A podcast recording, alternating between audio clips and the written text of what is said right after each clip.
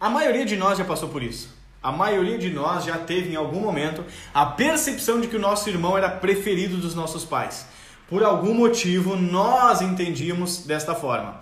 E muito de nós entendermos dessa forma do nosso irmão ser o preferido é a forma que os nossos pais lidavam com essa situação. O que, que acontece?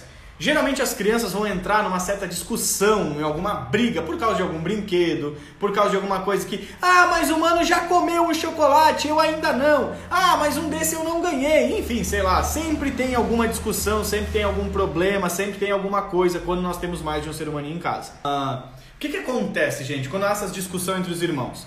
Geralmente o que os pais querem fazer, eles têm uma mentalidade, todo pai e toda mãe tem uma mentalidade solucionador. O que, que é isso? Ele quer ir lá e resolver o problema. Por quê? Porque ele quer acabar com a briga, ele quer acabar com a discussão, ele quer acabar com o barulho, ele quer acabar com o estresse. Então o pai e a mãe vai lá para resolver. O negócio é o seguinte: essa boneca tu vai brincar e tu vai brincar com essa boneca aqui, chega de briga. Ó, você vai jogar um pouco e depois você vai jogar mais um pouco e chega de briga. Ó, tá aqui um chocolate pra ti, um chocolate pra ti e chega de briga. Geralmente o pai e a mãe vai lá e quer resolver o problema. Não é assim que a gente faz? Pare e pensa um pouquinho como é que você age. Geralmente a gente quer resolver, a gente quer chegar lá e acabou, gente, chega de briga. Não tem por que vocês brigarem, chega de estresse, chega de incomodação. É o que geralmente o pai e a mãe quer fazer. Nós queremos resolver a situação. Entendeu? É basicamente o que todo pai e toda mãe faz. Quando nós queremos resolver a situação, nós, pela nossa ótica, faz comigo assim, ó, ótica, o zóio, assim, ó, pelo zóio. Então o que acontece? Pela nossa ótica, nós chegamos lá e queremos fazer algo igualitário. Nós queremos que seja algo justo. E na nossa percepção de adulto, de pai, de mãe, nós determinamos que o que estamos fazendo é justo. Às vezes eu vejo assim, ó, não, você já brincou um monte, agora o teu irmão vai brincar e tu vai ficar sentado aí. E a gente acha que isso é justo. A gente às vezes pega um brinquedo e você vai brincar 5 minutos e você vai brincar 5 minutos. E na nossa percepção, isso é justo. Só que aí o que, que eu quero que você entenda? Que se você for medir com uma balança, usar uma balança para medir a circunstância, talvez na balança, na física, na parte de peso, Estou fazendo uma, uma alegoria com o negócio, vamos conjecturar aqui. Talvez nessa parte da balança faça todo sentido. Seja justo, logicamente, racionalmente. Mas por trás da reclamação daquele irmão, daquela irmã, existe um fator emocional. Existe uma percepção emocional. Existe não só a lógica, existe também as emoções desse ser humaninho envolvido. Esse ser humaninho ele está emocionalmente envolvido com a situação. Você, papai e mamãe, veio lá da cozinha que estava arrumando as suas coisas, fazendo a janta, fazendo almoço, não está emocionalmente envolvido com a situação dos dois brinquedos, do videogame, do pedaço de chocolate, do ele comeu mais, do eu comi menos, do ele brincou mais, ele pegou meu brinquedo. Você não está emocionalmente envolvida ou envolvido na causa. Então você vem com a sua lógica matemática cartesiana, desgraçado Descartes, cartesiana de cima para baixo, totalmente vertical, lá nada de, de, de linear no ambiente, você vem Pau! Negócio é o seguinte: esse carrinho para ti, esse para ti. Cinco minutos para você, cinco minutos para você. E chega de briga. Porque se vocês continuarem brigando, eu vou guardar o videogame. Eu vou tirar o carrinho de vocês. Vocês não vão brincar mais. Final de semana vocês não vão para casa da avó. Então a gente vem com uma mentalidade totalmente racional que pesa numa balança, né, física, numa balança física. E a gente vem trazer nessa metodologia para os nossos filhos. O que, que a gente faz? A gente resolve o problema. Porém, todavia, entretanto, o ambiente emocional que está envolvido. Viu? A mãe sempre protegeu mais você. A mãe gosta mais de você. A mãe não me ama, porque a mãe faz tudo para ti. Aí, ó, agora eu tô aqui, ó. Você tá aí brincando e era minha vez. E eu não posso brincar. O seu ser humaninho o seu ser humaninho está, está sendo fragilizado emocionalmente por sua causa. Porque você não percebeu que dentro dessa brincadeira, dentro dessa, desse chocolatinho, sei lá o que, que esteja acontecendo, existe um ser humaninho emocionalmente vivo e envolvido com a situação. E acreditem, ser humaninhos têm emoções. Acredite. Titio tá contando para você, o seu ser humaninho é um ser emocional. É bem isso. Claro que é bem isso, né, Lucas? É a nossa cultura, né? Tenho certeza do que eu estou falando. A gente resolve o problema. E se tu incomodar, tu ainda vai apanhar. Chega de zucrinar, chega de barulho. Então a gente resolve o problema de forma sistemática, de forma cartesiana, de forma racional absoluta. A gente quer parar o negócio. E aí que mora o problema. Porque eu entro com a razão e os meus filhos estão emocionalmente envolvidos no negócio. O meu ser humaninho está com as emoções à flor da pele. Afinal de contas, é o melhor videogame do mundo e seria a minha vez de jogar. E você ainda não, ó, já deu o teu tempo e tu ainda não deixou jogar. E a mãe veio aqui e brigou com nós dois por tua causa. Olha o que, que a gente está construindo. Olha toda a estrutura emocional que a gente está construindo ao redor desse ambiente. E é por isso que a maioria de nós que estamos aqui, quando eu pergunto, você não tinha percepção que seu irmão era, era favorecido, que seu irmão era o preferido, que a sua irmã era a preferida? Então a grande maioria das pessoas, com exceção de duas pessoas aqui que me falaram, percebiam que os irmãos eram favorecidos e não eles. Por quê? Porque a intervenção do pai e da mãe não está adequada. Tá, Anderson, então eu tenho dois ser humaninhos em casa, aqui em casa duas por três o bagulho fica louco, os ser humaninhos surtam, me deixam quase louco, começam a brigar por causa do brinquedo, por causa da vez do um, da vez do outro, por causa de inúmeras coisas. E como que eu faço para resolver? Vamos lá. Como é que a gente vai resolver? A primeira coisa que você vai ter que fazer é você ser o adulto da situação. Então você vai chegar nesse ambiente, quando você chegar nesse ambiente onde eles estão brigando, você vai ter que dar alguns segundos para ouvi-los. Eu sei como resolver, fiz papi. a Drica fez nosso treinamento, já sabe como resolver, né, Drica? Então a primeira coisa que eu vou recomendar a você é você faz faz um, um tempinho de audição no negócio. Você vai ser o é SAC, né? É SAC lá do a, é, Sistema de Atendimento ao Consumidor. Você vai ser a mãe do SAC o pai do saque. Não é saque de, de vôlei.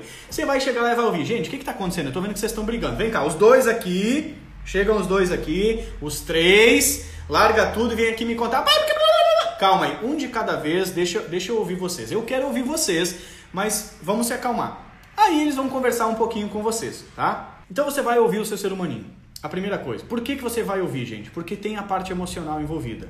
E se você só resolve a situação sem ouvi-lo, você está dizendo que o que ele sente não é importante, que o que ele sente é irrelevante, que o que ele sente é inadequado. E eu estou aqui só para solucionar o problema que vocês sentem, que se lasque, eu não tô nem aí, gente. Eu sou a mãe, eu sou o pai, o meu negócio é resolver, e o que vocês estão sentindo, eu não tô nem aí. Vocês que se lasquem na vida de vocês. Essa é a mensagem se a gente não ouvir. Então você para 30 segundinhos, 40 segundinhos para ouvir. Provavelmente eles vão falar tudo ao mesmo tempo. Você não vai ouvir porcaria nenhuma. Mas a ideia é que eles percebam que você quer ouvir. Não importa se você ouviu ou não. Ok? Se você conseguir ouvir, melhor ainda. Então depois que você ouviu, você vai dizer, tá, gente, nós vamos resolver então. Só que você não vai solucionar. Você vai sair da condição de ser solucionadora e vai se tornar mediadora. Você não está ali para resolver a situação, entre aspas. Você está ali para promover formas deles, dos seus ser humaninhos, resolverem a situação. O que, que, é isso, Anderson? O que, que eu estou fazendo? Você está construindo um ser humano, um homem e uma mulher, que quando ele se deparar numa situação adversa, ele não vai entrar em parafuso. Ele vai ter como resolver a situação, porque ele sabe gerenciar as suas emoções e encontrar soluções. Agora, se você for a mãe e o pai que resolve tudo para todo mundo, os seus filhos vão ser umas bosta quando crescerem. Que é a maioria dos adultos de hoje, com 20, 30 anos, 40, são tudo mimizento. São tudo umas bosta na vida. Qualquer coisa que acontece, eles desesperam. Porque eles não sabem gerenciar o que sentem. Então vamos lá para a prática, você ali com os seus ser humaninhos. Você vai ouvir os seus ser humaninhos. Depois que eles ouviram, você vai dizer, tá, o negócio é o seguinte, é o videogame, né?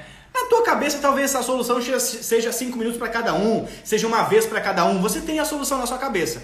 Mas o que, que você vai fazer? Você vai juntar eles, vai dizer, tá, o negócio, o problema de vocês é jogar o videogame aqui, ok? Vocês têm disponível, isso é muito importante, X tempo para jogar em videogame. Já falei sobre internet, já falei sobre jogos. já falei sobre várias coisas, como a gente divide essas proporcionalidades de forma que não faça mal para seus filhos. Lembra disso, né? Se você não lembra, outro dia eu explico. Então vocês têm X tempo para jogar, correto? Correto. Uh, e se as crianças forem dois primos de 3 anos? Você manda os primos para casa deles. Simples assim. Não, depois a gente vê. É a mesma, é a mesma estratégia, Carlos, é a mesma coisa, tá? Só que 3 anos você vai ter que ser mais interventor e menos mediador.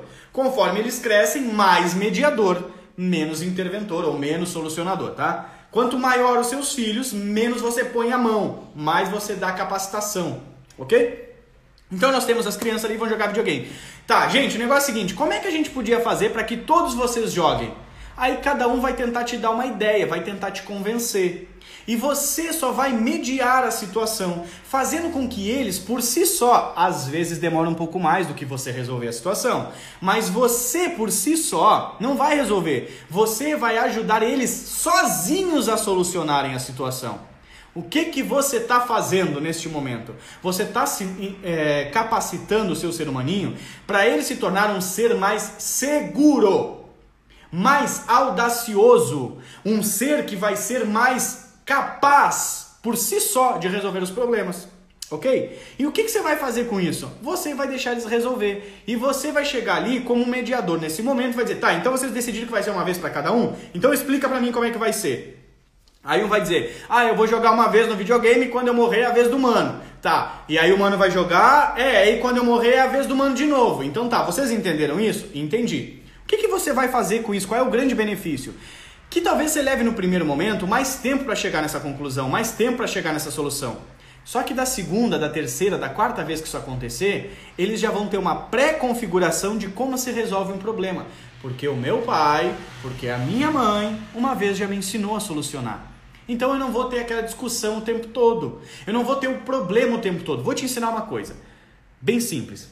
Nunca, nunca ensine ninguém a se cuidar. E você vai ter que cuidar dessas pessoas a vida inteira. Ou ensine as pessoas a se cuidar e você não vai precisar cuidar dela a vida inteira. Então o que, que você faz com o seu ser humaninho? Qual é a sua mentalidade? É uma mentalidade que liberta o seu ser humaninho para ele crescer e viver uma vida extraordinária? Ou você cuida dele de uma forma que ele sempre vai precisar das suas, das suas mãos para cuidar dele? Sempre, ele sempre vai precisar de uma muleta do lado dele. Óbvio que você vai fazer isso proporcional à idade. A, a, a, a, Tati que me perguntou, e se 3 anos e 7 anos? Você vai fazer a mesma coisa, Tati, só que enfatizando a percepção do maior. Nunca privilegiando o menor. Mas, mano, você tem que entender que ele é pequenininho. Cara, o problema é dele que ele é pequenininho, não mandei ele nascer depois. As coisas têm que ser justas, ok? E aí o que, você vai fazer? Mano, como é que a gente podia fazer pro mano pequenininho também poder participar? Me dá uma ideia. Ah, mas é porque não sei o que. Tá, então me dá uma ideia, me ajuda. Eu quero que você brinque sem que você se incomode. Eu quero que o mano brinque sem que o mano se incomode. Como é que a gente podia fazer? E você induz o seu filho mais velho você induz o seu filho mais velho a trazer a solução para que o mais novo possa participar. Ok? Deus nos dê sabedoria e mansidão e que possamos colocar tudo isso em prática. Gente, não é fácil. Não é fácil? Não. Ou é? Ah, até que é fácil. É, é, é, é aquele negócio, é, é simples, mas não é fácil. É mais ou menos isso. É simples de praticar, mas você precisa se dedicar para poder praticar. Então, você vai ter essa intervenção, ok?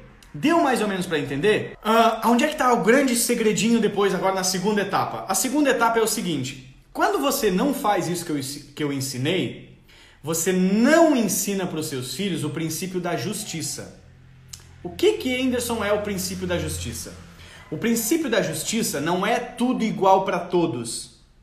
O princípio da justiça é equidade. Não é que todos tenham as mesmas coisas. Anderson, mas eu tenho dois filhos, eu não tenho que dar um carrinho para cada um, um tênis para cada um, um, um, tem que ser tudo igual para todos? Não. Você inverte as bolas quando você faz isso. Eu tenho uma imagenzinha que eu usei nos meus stories ontem, eu acho, para explicar o que é equidade. O que, que acontece? Isso aqui é equidade, ó. Dá uma olhada nessa imagem. Você está vendo a imagem? Nós temos do lado esquerdo da tela três caixotes iguais, com três pessoas diferentes. Do lado direito, você tem três pessoas diferentes e a disposição dos caixotes está diferente. Entendeu? O do lado direito é equidade. Todos conseguem o mesmo resultado. Mas para que todos tenham o mesmo resultado, às vezes é necessário que algumas coisas sejam diferentes. Henderson, se eu der 10 minutos de videogame para um filho e 2 minutos para outro, vai dar o salseiro aqui em casa. A briga tá feita, vai virar numa guerra. Se eu der dois chocolates para um e nenhum pro outro, ah, meu Deus do céu, aí que a briga tá feita. Por que, que a briga tá feita? Porque você ensinou o princípio de, de igualdade e não de equidade. Você ensinou errado. Entendeu? Por isso que você diz assim, mas mano, o teu irmãozinho é menor, tu tem que entender. E ele não consegue entender que o irmãozinho é mais novo. Por que, que ele não consegue entender? Porque você ensinou que justo é tudo igual para todos. E o problema não é tudo igual para todos. Não é ali que a gente tem que ensinar. Você não tem que dar tudo igual para todos. Você tem que proporcionar a mesma visão para todos a mesma, o mesmo resultado para todos. Esse é o problema. É que nós vivemos num país onde culturalmente a gente fala sobre fraternidade. E aí eu vou entrar num conceito filosófico aqui, nós vamos ficar algum tempo. Mas para o nosso ambiente de fraternidade, na nossa concepção, fraternidade é que somos irmãos e que tudo é igual para todos. E não é assim que funciona. Então, para que você consiga ensinar os seus ser humaninhos da forma certa, você não pode começar ensinando para eles assim, ó. Cinco minutos para você, cinco para você, um chiclete para você, um chiclete para você, porque na fase maior, um irmãozinho pode ter uma necessidade diferente. E aí, o irmãozinho mais velho ou o irmãozinho mais novo não vai conseguir entender isso. Mas mãe, por que que para ele tu corta a carne e para mim tu não corta? Mano, porque ele é pequeno. Ah, mas eu também sou pequeno. Aí ele regride. Anderson, não sei o que aconteceu. O meu filho mais velho tá, tá falando fininho, tá querendo ser nenezinho de novo. Por quê? Porque ele já aprendeu que você faz tudo igual para todos. Você já colocou esse princípio dentro dele. E aí, quando você se move na prática, ele entende distorcido. Ah, mas dele tu dá na boca, pra mim tu não dá. Por que, que tu não faz na minha boca também, tu não me dá comida na boca? Anderson, meu filho não come mais.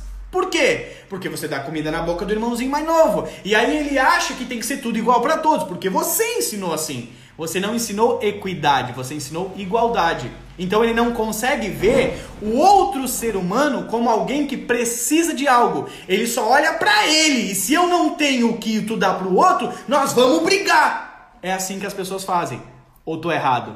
Você não, você não é assim? Conta pra mim aqui, vem cá, seja franco, seja sincero. Vamos ver se você é homem mesmo, se você é mulher. Você não é assim? Porque tu fez pro fulano, tem que fazer pra mim. Porque tu deu pro fulano, tem que dar pra mim. Porque eu fiz pra ti, tu tem que fazer pra mim. As pessoas só olham pra elas. Elas não conseguem olhar pro outro. Elas não conseguem avaliar a necessidade do outro. O outro, ó, que se lasque. Aonde que eu aprendi isso mesmo? Ah, em casa. Aprendi em casa quando eu era pequeno com a minha mãe e com meu pai que tudo tem que ser igual para todos. Mas se aquela pessoa tem uma necessidade diferente de mim, o problema é dela, ela que vai ser a merda. Eu quero é a minha parte. Vai cortar a carne do mano? Vai cortar a minha. Vai dar na boca do mano? Vai dar pra mim. Vai dar um brinquedo pro mano? Também vai dar um pra. É aniversário dele, você deu presente? Eu também quero presente. Não me interessa se não é meu aniversário. Fez pra ele, tem que fazer pra mim. E aí você cria um adulto egocêntrico de merda. Um adulto hedonista, que é um saco de conviver com esse cara, com essa mulher. Será que eu acertei? Hum, será que você conhece alguém assim? Fala aí, diz pra mim. Não, eu nunca vi ninguém assim, não. Todos os adultos que eu conheço são muito bons de conviver. Egoísta? Não, não tem nenhum. Hedonista? Não. Egocêntrico? Não, nunca vi. Será? E aí? Fiquei maluco? Ou acertei na tampa de como é que é a sua sociedade? Me conta. E aí que é o seguinte, você tem que. Aí come... Anderson, então o que, que eu faço com o meu irmão mais velho? Com o meu filho mais velho?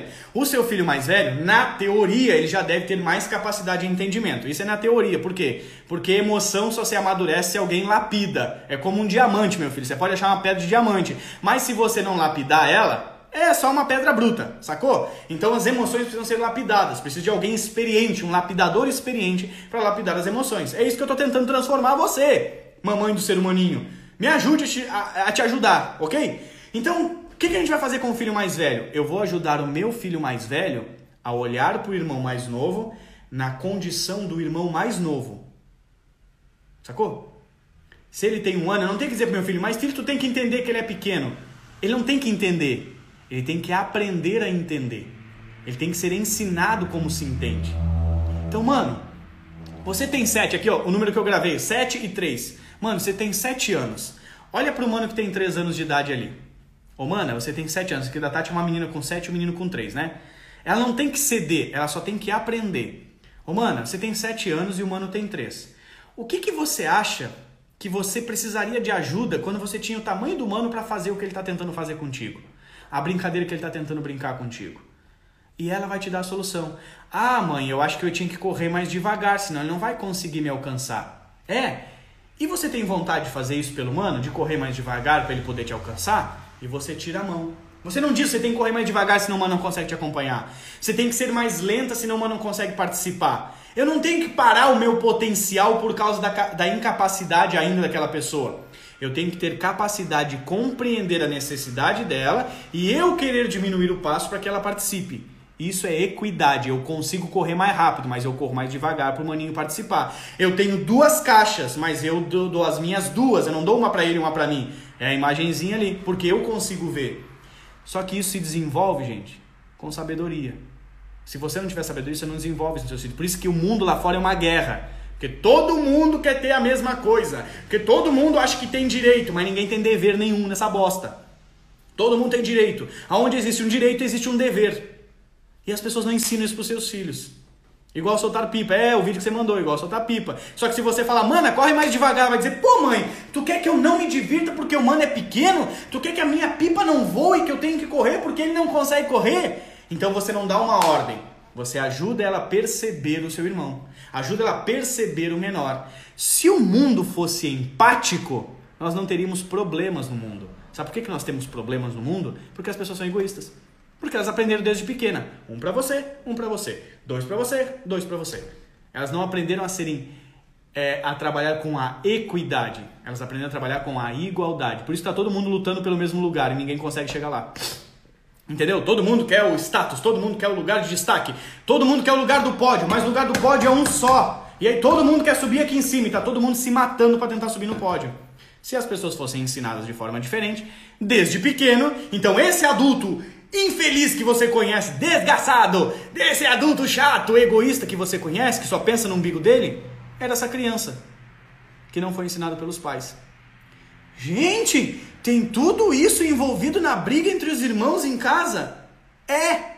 Bem-vindo ao mundo real, onde os seres humaninhos têm emoções reais que precisam ser trabalhadas de formas reais, com mentalidade preventiva, com mentalidade assim, ó, assertiva, com propositalidade. Eu estou intervindo na função do crescimento dos meus filhos com um objetivo claro. Não é para de brigar porque eu não aguento mais barulho. Não, cara, eu tenho um propósito claro.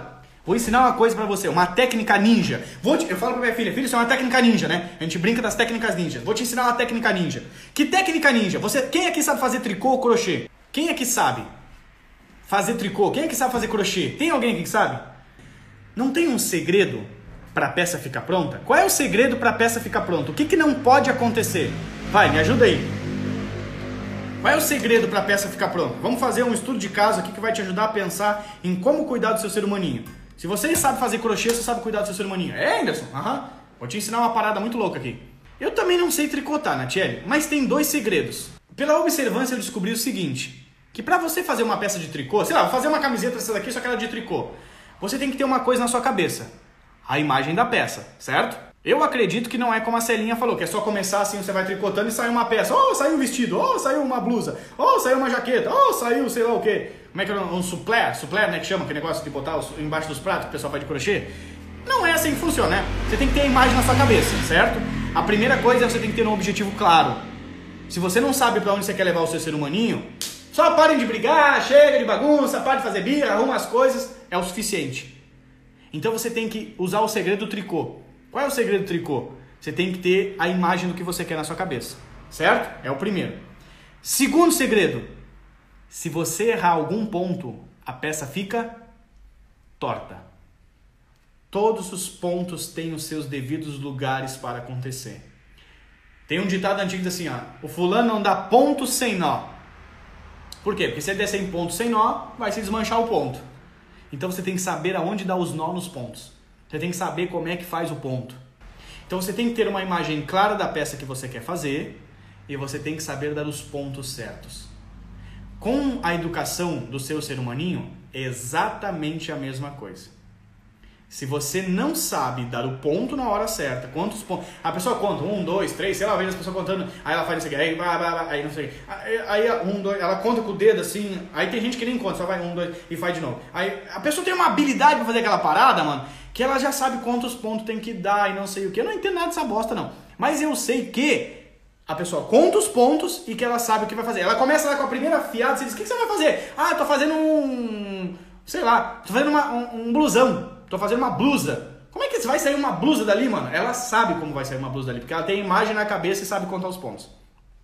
Quando erro, tem que voltar tudo de novo do começo. Essa é linha. É bem isso que acontece. Só que é o seguinte: quando você está fazendo tricô e erra, você desmancha o ponto.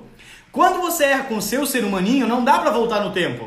Ele vai pagar um alto preço lá na vida adulta, que é o preço que você paga, que eu pago, que todos nós aqui pagamos pelas nossas deficiências emocionais da vida mentalidade de escassez, dificuldade de relacionamento, falta de senso de propósito, trabalho que não traz prazer, uma saúde que não é como nós gostaríamos, uma estética física fora do padrão, enfim, uma espiritualidade cheia de problema. Tudo isso é consequência da desconstrução ou da falta de construção emocional. Não dá para voltar e desmanchar o ponto. Essa é a nhaca do negócio. Então não é com seu ser humaninho. Agora você descobriu que a briga entre irmãos tem muita coisa envolvida. Anderson, mas tudo isso, como é que eu descubro tudo isso? Quem faz o meu treinamento escuta uma frase. Para um pai e uma mãe fundamentadora, é toda oportunidade ela é aproveitada para aumentar a intimidade. Toda. Tudo é oportunidade para a gente se aproximar dos nossos filhos.